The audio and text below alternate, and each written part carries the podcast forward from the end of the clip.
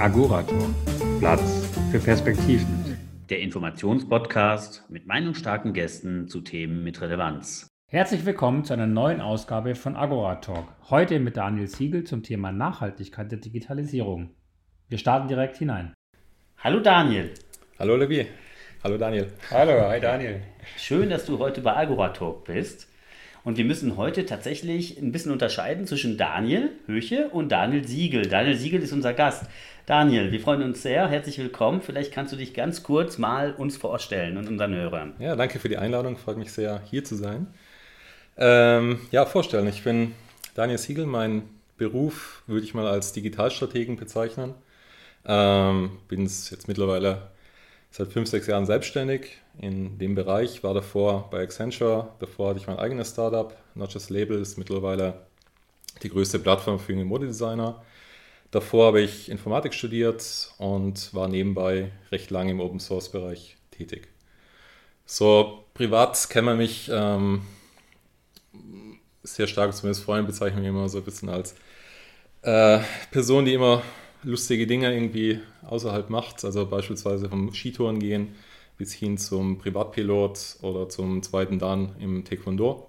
Was fliegst das du da? Das sind so meine Hobbys. Äh, jede Menge. Ich habe äh, vor knapp zehn Jahren den Pilotenschein in den USA gemacht. Ähm, äh, einmotorige Maschinen, so eine Cessna zum Beispiel. Offiziell darfst du da eigentlich alles fliegen, was ähm, weniger als fünf Tonnen wiegt, zwei Flügel hat und einen Motor. Mhm.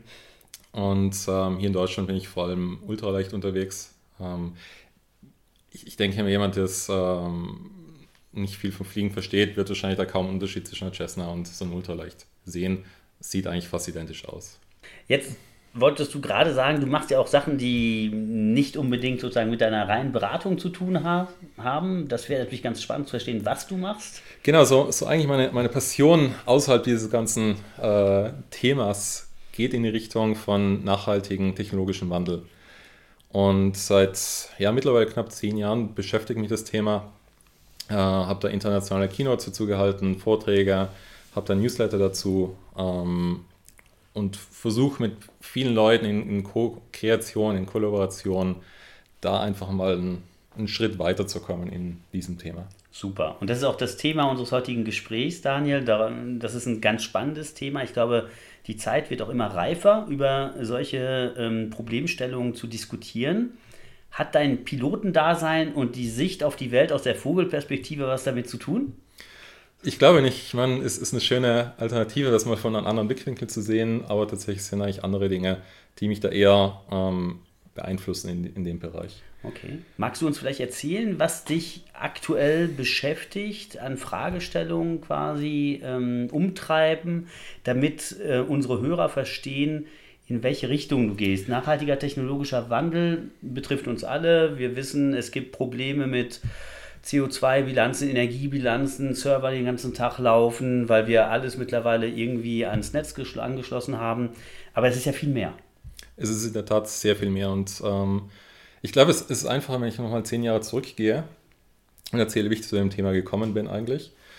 Und zwar vor knapp zehn Jahren, ich glaube 2013 muss es gewesen sein, habe ich einen Vortrag von Brad Victor gesehen. Äh, Brad Victor war davor recht, relativ lange bei Apple, ist dann rausgegangen und ist so ein bisschen in, in, in ähnliche Kerbe gegangen, wie ich das gerade mache. Und hat da einfach einen, einen Vortrag gehalten, wo er auf die Bühne gekommen ist, ähm, mit einem Tageslichtprojektor, so ein Bündel Folien Schlaghosen, rote Krawatte, weißes langes Hemd. Quasi wie eine Person, die aus den 70ern kommt und hat die erste Folie raufgelegt und da stand dann, ich glaube, 9. Juli 1973, also 40 Jahre zurück und hat so getan, als wäre es praktisch äh, heute vor 40 Jahren und hat einfach mal so ein bisschen angefangen zu erzählen von den tollen Fortschritten, die wir gemacht haben, von ähm, tolle Projekte, neue Möglichkeiten, die unser Computer bietet, neue Möglichkeiten, wie wir programmieren können und stellt es so alles vor, die verschiedenen Projekte. Und ja, im Laufe des Vortrags kommt so ein bisschen eine Ahnung von, ja, eigentlich, das haben wir heute immer noch. Und tatsächlich das Schlussplädoyer von ihm war, ähm, es gibt so viele Möglichkeiten, in denen wir gehen können.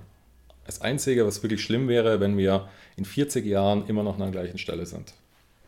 Und das war für mich so, ja, fast schon eine kleine private Krise, weil ich habe Informatik studiert beispielsweise. Ich habe mit, glaube 12, 13 ähm, das erste Mal programmiert, mit 6, 7 Mal den ersten Computer gehabt. Ähm, mein, mein, Vater war da sehr, sehr passioniert in, in dem Bereich. Und ja, du wächst einfach auf in, in, in einem Gedankengang, wo einfach neu immer besser ist. Also sprich, du kaufst einen neuen Computer, der ist schneller, du holst dir eine neue Software, die ist besser, eine neue App, die ist immer besser. Äh, wenn du Informatik studierst, ist es auch genau das Gleiche. Du fängst an irgendwie vielleicht mit, mit Assembler oder kurz mal so, was, was ist wirklich so maschinennahen Dinge, die du können musst, damit ein Computer funktioniert. Aber da wird relativ, relativ schnell, geht es dann eigentlich in, in höher, höhere Sprachen, wo man einfach sagt, ähm, früher haben wir es so gemacht, aber heutzutage machen wir es so und das, das ist so ein bisschen dieser Weg. Und eigentlich ist es nur eine Autobahn, ähm, in der wir uns wahnsinnig schnell bewegen, aber wir vergessen, dass es Abzweigungen gibt, dass man vielleicht irgendwo in andere Richtungen gehen kann. Ich habe mal eine, eine Frage an dich, auch daran anknüpfend äh, und auch anknüpfend an den Newsletter, den du, den du verschickst. Wir leben ja in einer Welt lauter technologischer Entwicklung, Innovationskraft. Ähm, wir leben in einer Welt, wo sich immer mehr Dinge automatisieren. Äh, der Mensch äh, teilweise auch aus, aus gewissen industriellen Prozessen ähm, entfernt, um damit Maschinen übernehmen. Ähm, also Dinge, die ja eigentlich das Leben leichter äh, machen sollen, aber trotzdem fühlen, fühlen wir Menschen uns extrem beschleunigt und überarbeitet und in einer immer komplexeren Welt. Wo kommt das her? Was ist da deine Sicht drauf? Ich würde mal fragen, ist das überhaupt so? Also tatsächlich, was, was mir da vorkommt, ist, dass wir viel mehr in einem rasenden Stillstand sind als in, einem wirklichen, in einer wirklichen Bewegung, wirklichen Fortschritt. Jetzt kann man natürlich das aus, aus verschiedenen Perspektiven betrachten. Zum einen natürlich muss man natürlich sagen, die Hardware wurde tatsächlich kleiner, schneller, besser, was uns natürlich ermöglicht, jetzt ein, ein iPhone zu bauen oder, oder Geräte in kleiner Form, die früher eine ganze Lagerhalle ausgefüllt haben. Das natürlich schon, aber wenn man da beispielsweise mal auf die Software-Ebene geht und fragt, wie hat uns der, der Computer da besser gemacht, dann muss man einfach tatsächlich auch mal schauen, dass in den 60er, 70er Jahren die Computer bzw. die Projekte, die es damals gab, teilweise sogar besser waren, als wir heute können. Ähm, als konkretes Beispiel da, ähm, wir haben immer noch Desktops, wo Dateien und Ordner da sind. Das ist ja tatsächlich eine, ähm, wurde übernommen von einem Papierschreibtisch. Wenn du Word aufmachst oder irgendein ähm, Textprogramm, dann hast du eine leere DIN A4-Seite da. Ähm, wir haben praktisch alle Dinge, die, die es vorher gab, übernommen, aber wir haben die nicht erweitert, sondern wir haben einfach gesagt, okay, hier gibt es ein Telefon. Mittlerweile das Telefon ist immer das gleiche, du tippst immer noch Nummern ein. Ähm, das Rolodex wurde zur Kontakte-App. Ähm, die Polaroid-Kamera wurde zur digitalen Kamera. Aber wir sind nicht diesen Schritt weiter gegangen und haben uns gefragt, wie kann wirklich Computer unsere, äh, unsere menschlichen Fähigkeiten verbessern. Und zum anderen Punkt muss man natürlich auch nochmal schauen, auf sozialer, gesellschaftlicher Ebene geht es uns da wirklich besser. Gibt es da eine, eine, objektive Kennzahl, also woran man das vielleicht erkennt? Weil du auch gerade selber gefragt hast, ist es wirklich so? Und dafür frage ich mich, gibt es eine, eine Objektivierungsgröße, die, die das beantworten würde im Sinne von Glück, im, im Sinne von Beschleunigung, also die, diesen ganzen teilweise subjektiven Empfindlichkeiten, die, die jeder anders auch interpretiert und für sich auch nutzt. Ähm, aber gibt es da in der Forschung oder im Bereich der Technologie Dinge, die das, die das objektivieren? Also ich glaube, objektiv ist sicher schwierig, weil in, in dem Wort besser steckt natürlich eine Wertung, die von jedem anders aufgrund von seinem eigenen Wertesystem natürlich anders gesetzt wird.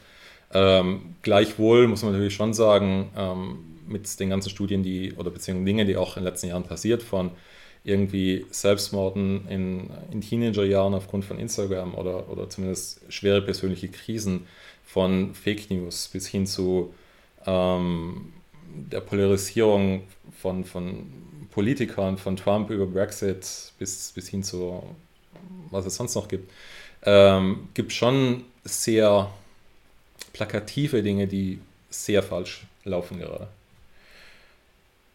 Und grundsätzlich habe ich da schon, glaube ich, eine andere Sicht auf, auf die Dinge, nämlich wenn du mal ganz weit zurückgehst und, und mal überlegst, was, wie hat es der Mensch eigentlich an, an die heutige Stelle überhaupt geschafft, dann ist da eigentlich zwei Themen, die ganz, ganz wichtig sind, nämlich der kulturelle Wandel und der technische Wandel, die ähm, da sind. Nämlich die ersten Affenmenschen haben vielleicht mal einen Knochen gefunden und sind irgendwann auf die Idee gekommen, mit dem Knochen kann man praktisch den Arm erweitern. Man kann schneller, härter und zielgenauer hauen und so gesehen seine Fähigkeiten verbessern. Und nachdem es gemacht wurde, dann vielleicht kam der Stein, dann vielleicht kam die Erfindung des Metalls und so ist das dann langsam nach, äh, nach, nach vorne gegangen. Ähm, aber gleichzeitig hast du da auch eine, eine, kulturelle Komponente drin, nämlich wenn du jetzt so einen Knochen nimmst und mit dem irgendwie härter hauen kannst, bedeutet es ja auch, dass, dass du gleichzeitig mit deinen Freunden oder mit, mit deiner kollektiven Gruppe auch anders agieren musst. Und so gesehen haben wir einfach diesen kulturellen Wandel und den technischen Wandel, die sich einfach in, in Balance nach oben schieben müssen.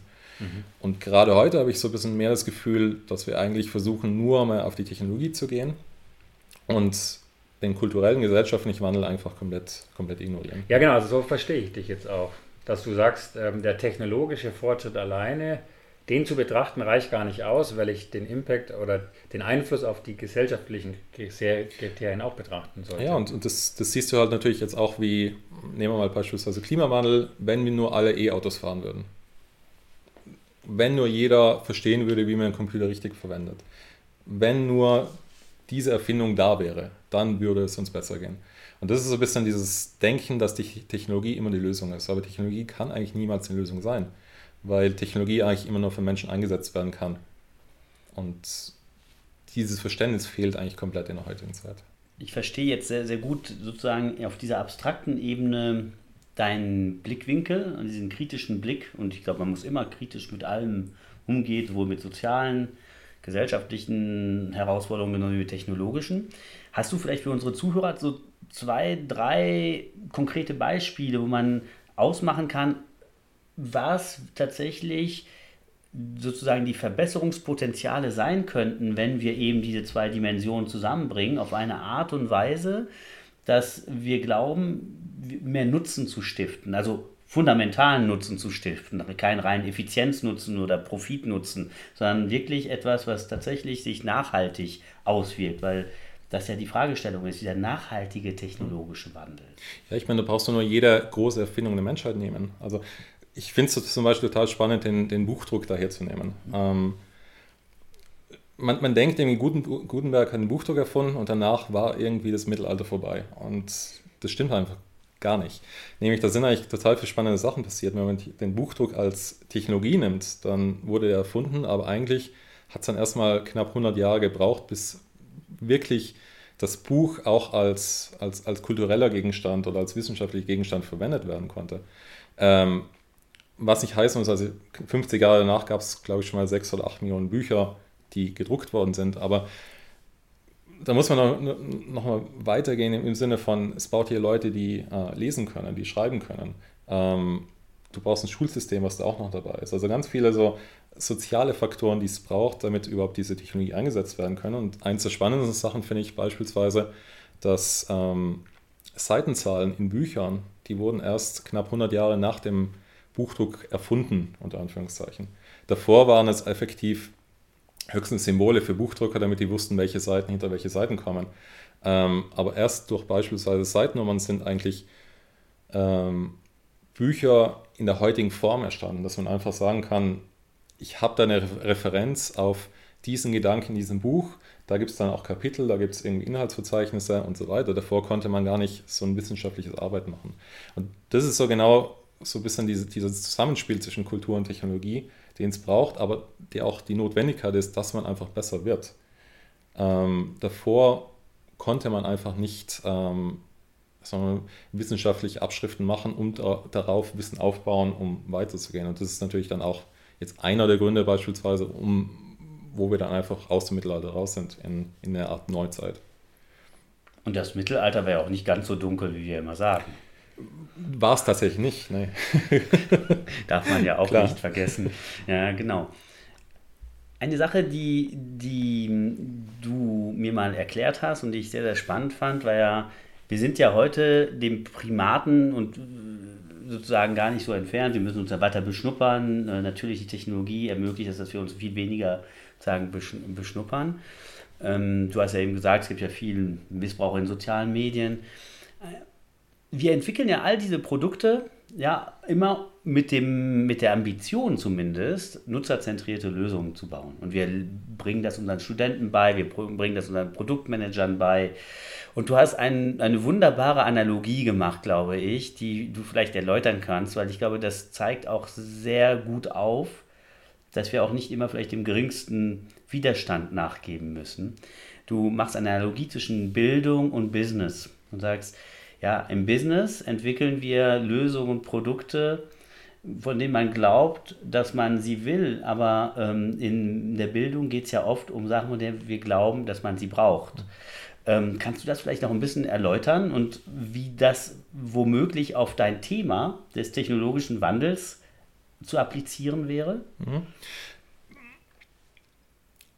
Also ich muss es leider das, das in, in, in so einer Art und Weise sagen, dass halt, wenn, wenn du einfach mal anschaust, was diese ganze Startup-Szene und sagen wir mal digitalen Businesses heutzutage machen, äh, die sagen zwar alle von sich, sie sind sehr kundenzentriert, sie machen das, was den, den ihren Kunden am meisten Vorteile bringt und so weiter.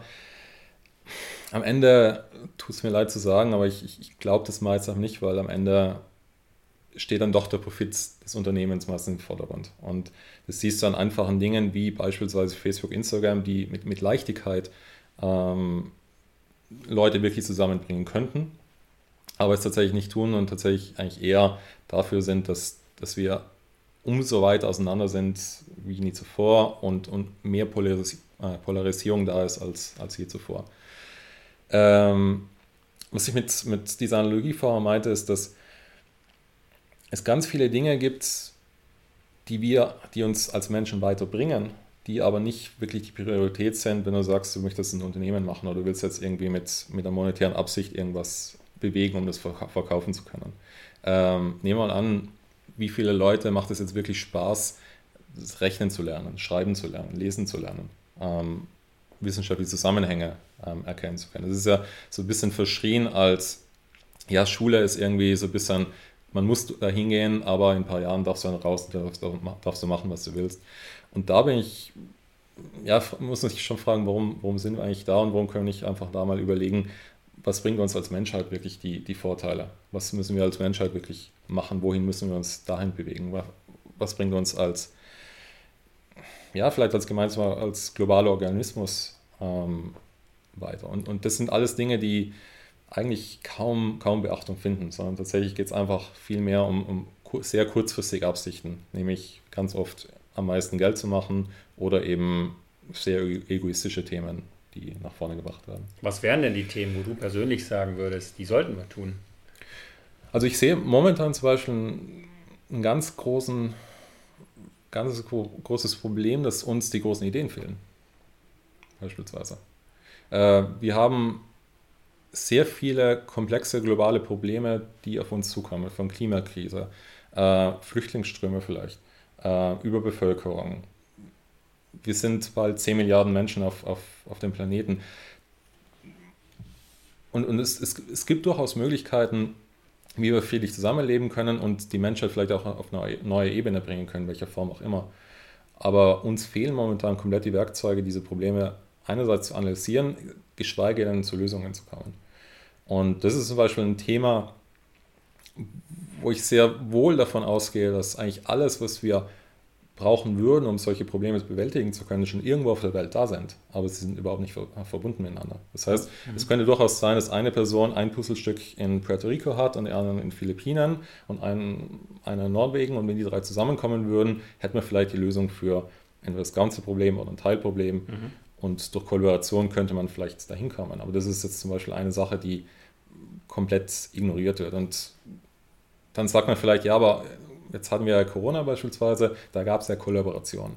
Aber für mich ist tatsächlich ähm, einfach so ein Zoom und ein Bildschirm teilen, das ist für mich keine Kollaboration. Wer müsste das, wer müsste, wer ist da gefordert? Ist das die Politik? Ist das die Wirtschaft? Ist das jeder Einzelne von uns individuell? Also wie kriegen wir die Power als, wenn du gerade auch sagst, bald 10 Milliarden Menschen, wie kriegen wir die Power, ähm, auf die Straße weltweit, um solche Themen auch zu lösen? Ich glaube, die Power ist schon da. Das ist wahrscheinlich auch nur, nur eine Frage, Leute zusammenzubringen.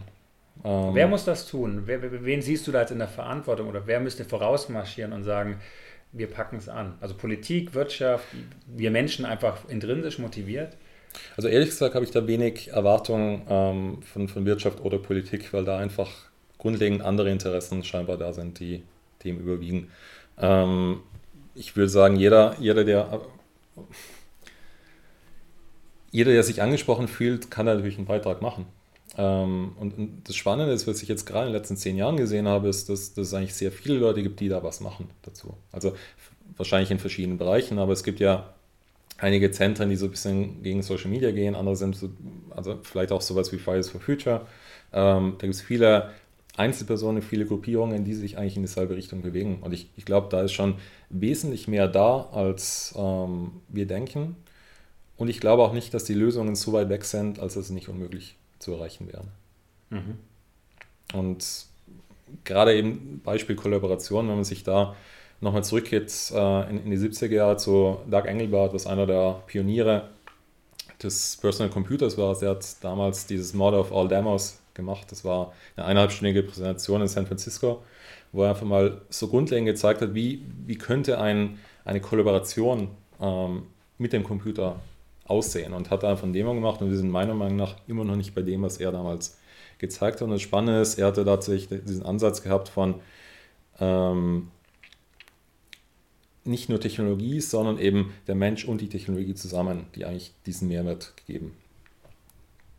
Wenn du jetzt auf die, diese ähm, Zeit jetzt schaust und sagst, seit zehn Jahren setzt du dich mit dieser Thematik auseinander, stellst du fest, dass sich das, also das Bewusstsein, dass man sich mit diesen Themen auseinandersetzen muss, zunimmt. Also meine Hypothese wäre, die hm, Technologisierung, die Computerisierung der Welt der letzten 40, 50 Jahre hat stetig zugenommen, ist, sagen wir mal, niederschwellig geworden für uns alle mit ganz einfachen Applikationen, die unser Leben jeden Tag begleiten.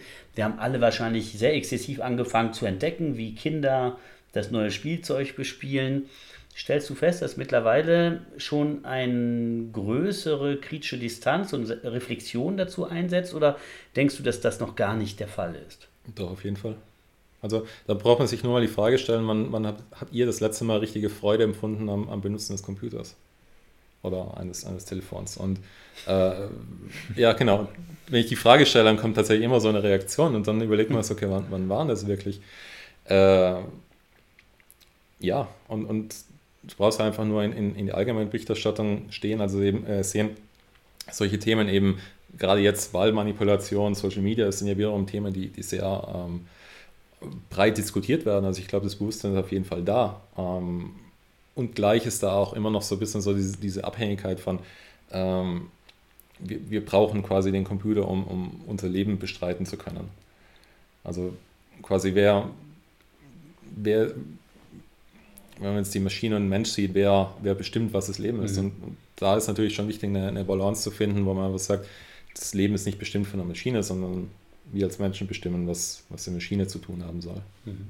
Wenn wir jetzt die aktuelle, sagen wir mal, Bundestagswahl annehmen. Du sprichst ja über sehr große Paradigmen, die uns alle betreffen und die eine wahnsinnige Beeinflussung unseres Lebens darstellt. Als Individuum oder als Gesellschaft.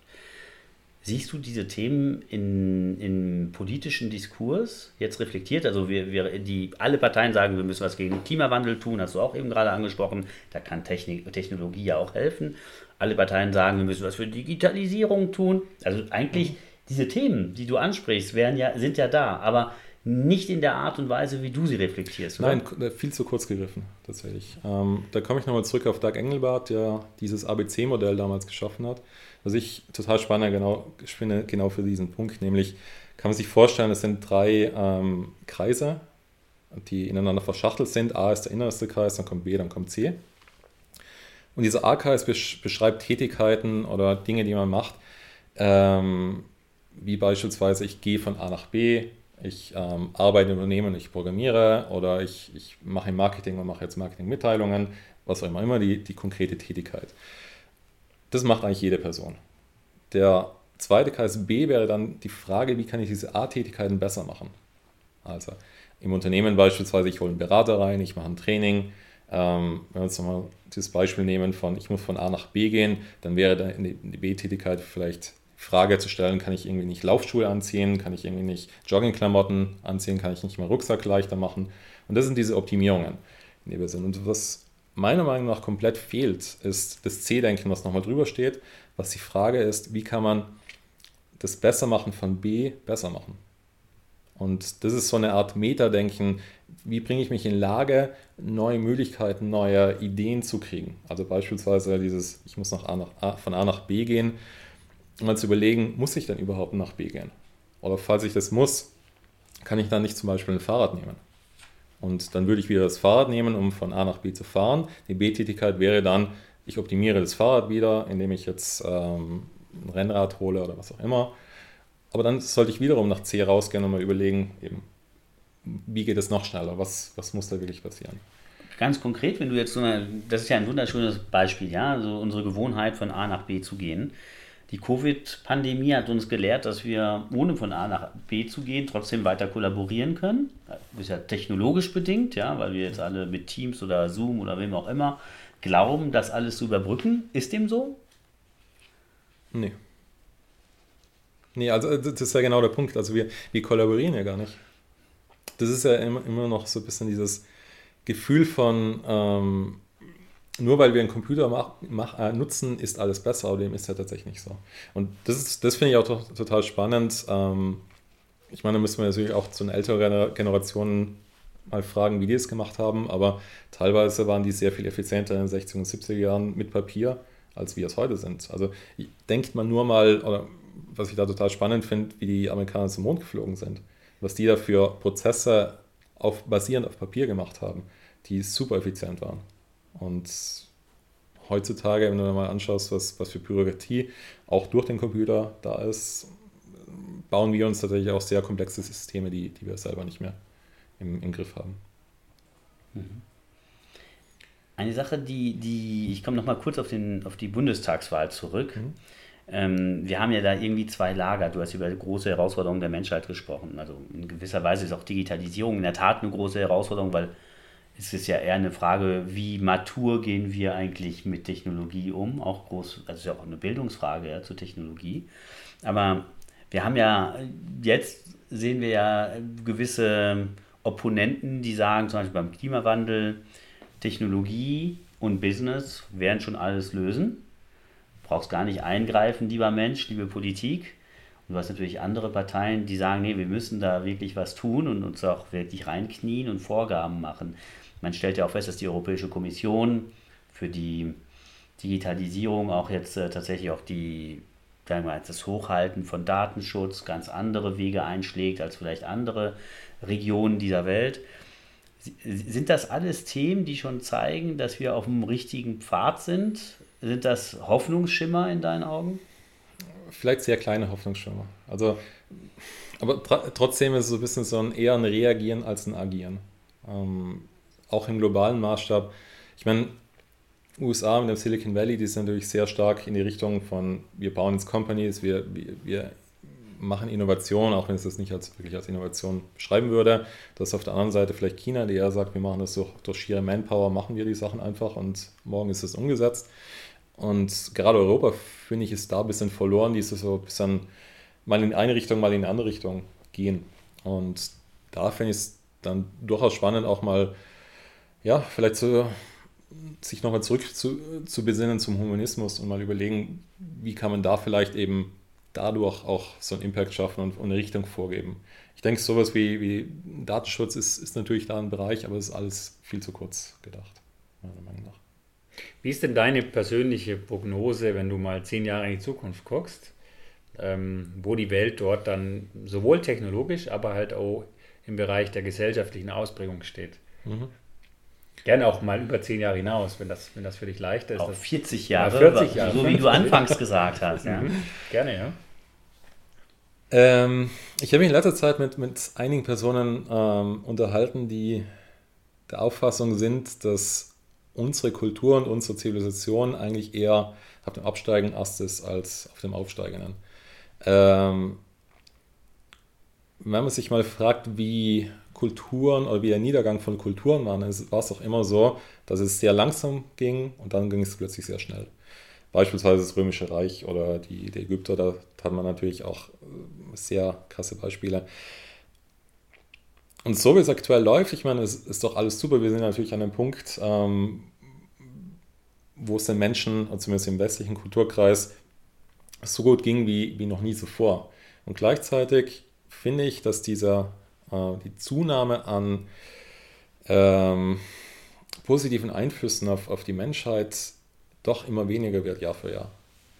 Und das ist natürlich jetzt schon auch ein Punkt, wo man sich auch mal überlegen muss, so, wird unsere Zivilisation auch in den nächsten 100 Jahren noch so existieren? Ähm, meine Tätigkeit, also ich, ich, ich, hoffe natürlich, dass ich da einen Beitrag machen kann, dass dem nicht so ist, aber das ist natürlich auch ein Szenario, was man auch in, in, in Blick nehmen muss. Ähm, Nicolas Negroponte hat mal gesprochen von der Famine of Big Ideas, also dieser Hungersnot nach großen Ideen, nämlich wir sind alle so damit beschäftigt, dass wir einfach nur sagen, wir wollen Companies bauen, wir wollen Geld machen, wir wollen Innovation vortreiben und so weiter, dass Generationen in, in 100 Jahren ähm, an der Stelle sind, wo sie nicht auf großartige Ideen aufbauen können. Aber gleichzeitig braucht es diese großen Ideen, um einfach Fortschritt machen zu können. Äh, auch da vielleicht ganz spannend, wenn wir uns mal in, in die Geschichte zurückgehen. Wir kriegen ja meistens in der Schule beigebracht, dass, dass Geschichte einfach so ein linearer Zeitstrahl ist. Irgendwie von Römer, Ägypter, Römer, äh, Mittelalter und so weiter. Tatsächlich ist es eigentlich mitnichten so, sondern es ist vielmehr so eine Art Netzwerk von Verbindungen, die passiert sind. Beispielsweise, damit der Buchdruck überhaupt funktionieren konnte, hat es viele andere Erfindungen davor gebraucht, von eben Papier, über Tinte, über ähm, beispielsweise Gutenberg war ja Juwelier. Ähm, damit das überhaupt erschaffen kann. Es, es gibt da zum Beispiel James Burke, der in den 80ern dieser ähm, Fernsehserie Connections gemacht hat. Und da hat er beispielsweise auch mal gezeigt, wie, weiß nicht, Admiral Shovel aus der englischen Navy um 1700 rum eigentlich Toilettenpapier erfunden hat mhm. oder ein Franziskanermönch fürs Internet äh, verantwortlich ist. Ist das dein Punkt, wo du sagst, Fortschritt findet nicht linear statt, sondern zyklisch? Oder, oder kann man das jetzt nicht Gar nicht, nee. Tatsächlich ist es ein wildes Chaos mit, mhm. mit ganz verrückten äh, Kombinationen. Zufällen. Genau. deswegen meinte ich vorher auch diesen Punkt, dass möglicherweise jemand in Puerto Rico genau die Lösung hat für jemand anderes, der mhm. genau Lösung ist. Also wäre noch ein Argument mehr zu sagen, man muss die, die Endpunkte sinnvoll vernetzen, was wir vorhin auch schon Genau, das zum einen und, und, natürlich auch die Kollaboration und Co-Kreation sind eindeutig wichtige Punkte, die, mhm. ähm, wo wir einfach sehr viel mehr Energie reinstecken müssen.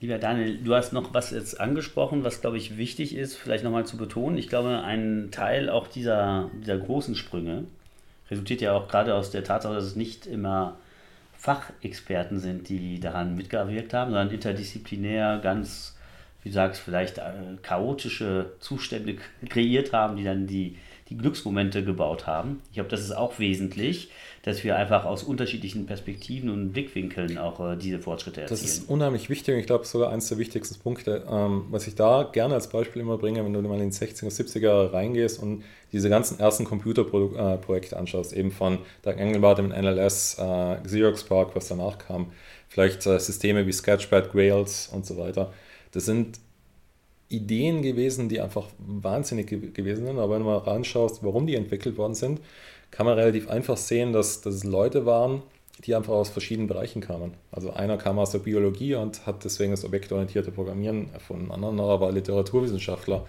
Ähm, anderer war Filmemacher. Ein anderer war, kam aus der Zoologie. Also ganz viele verschiedene Bereiche, die, die reinkamen in diesen Bereich äh, Computer und sich gefragt haben, ja, jetzt haben wir dieses Werkzeug da, wie kann ich jetzt meine Tätigkeit besser machen? Mhm. Und ja, wenn du halt heutzutage Informatik studierst, dann lernst du halt Informatik. Aber du lernst nicht irgendwie so ein bisschen links und rechts zu schauen. Und das Spannende finde ich, wo wir wieder bei diesen Verbindungen sind, die Verbindungen entstehen eigentlich genau in, den, ähm, in der Reibung zwischen mhm. den, den einzelnen oder in der Überlappung kann ich mir vorstellen. Natürlich auch, klar. Mhm. Auf jeden Fall. Genau. Spannend. Sehr, sehr spannend. Leider, lieber Daniel, ist unsere Zeit schon fast abgelaufen. Ich möchte dich trotzdem zum Abschluss etwas fragen. Die Themen, mit denen du dich beschäftigst, können ja eine, einen gewissen Pessimismus mit sich bringen, im Sinne von, machen wir das Richtige, sind wir zielgerichtet, ähm, kommen wir schnell genug voran mit dem Fortschritt. Wie motivierst du dich oder siehst du dich eigentlich gar nicht als Pessimisten dabei? Ich sehe mich gar nicht als Pessimisten tatsächlich, sondern ich, ich bin eigentlich sehr optimistisch im, im, im, im Sinne von, was Techno also wie Technologie uns Mensch als Menschen weiterbringen kann. Es ist tatsächlich eher so ein bisschen die Frage, äh, eine Technologie ist ja nie neutral, sondern immer gleichzeitig gut und schlecht oder bringt gute und schlechte Eigenschaften gleichzeitig mit. Die Frage ist auch eher die, wie wollen wir als Menschen leben? Äh, was wollen wir erreichen und was sind vielleicht unsere ethischen Grenzen, wo wir sagen, das wollen wir und das geht aus der Grenze raus und das wollen wir nicht. Und auch, auch von dem Aspekt her denke ich gar nicht, dass wir so weit weg sind von, von meiner idealen Vorstellung. Und natürlich auch, wenn man sieht, wie viele Leute es gibt, die in ähnlichen Bahnen denken, ähm, nicht nur jetzt im Computerbereich, aber ich habe mit vielen Leuten gesprochen aus, aus der Politik, aus der Musik, aus der Wirtschaft, die sehr ähnliche Gedank Gedanken natürlich in ihrem Bereich haben, aber sehr parallel denken, sehe ich da eigentlich ähm, ja, viel Power dahinter, viele gute Gedanken und das Problem ist eigentlich tatsächlich gerade eher, diese Leute zu vernetzen und vor allem diese Ideen, die diese Leute haben, zu vernetzen, um eben gemeinsam dann ähm, in die Zukunft damit gehen zu können. Lieber Daniel, vielen Dank. Ähm, ich würde jetzt einfach sagen, nach Stefanie Sell, nicht empört euch, sondern vernetzt euch. Das wäre ein wunderbares äh, Schlusswort. Herzlichen Dank für das sehr interessante Gespräch. Agorator. Platz für Perspektiven. Der Informationspodcast mit meinungsstarken Gästen zu Themen mit Relevanz.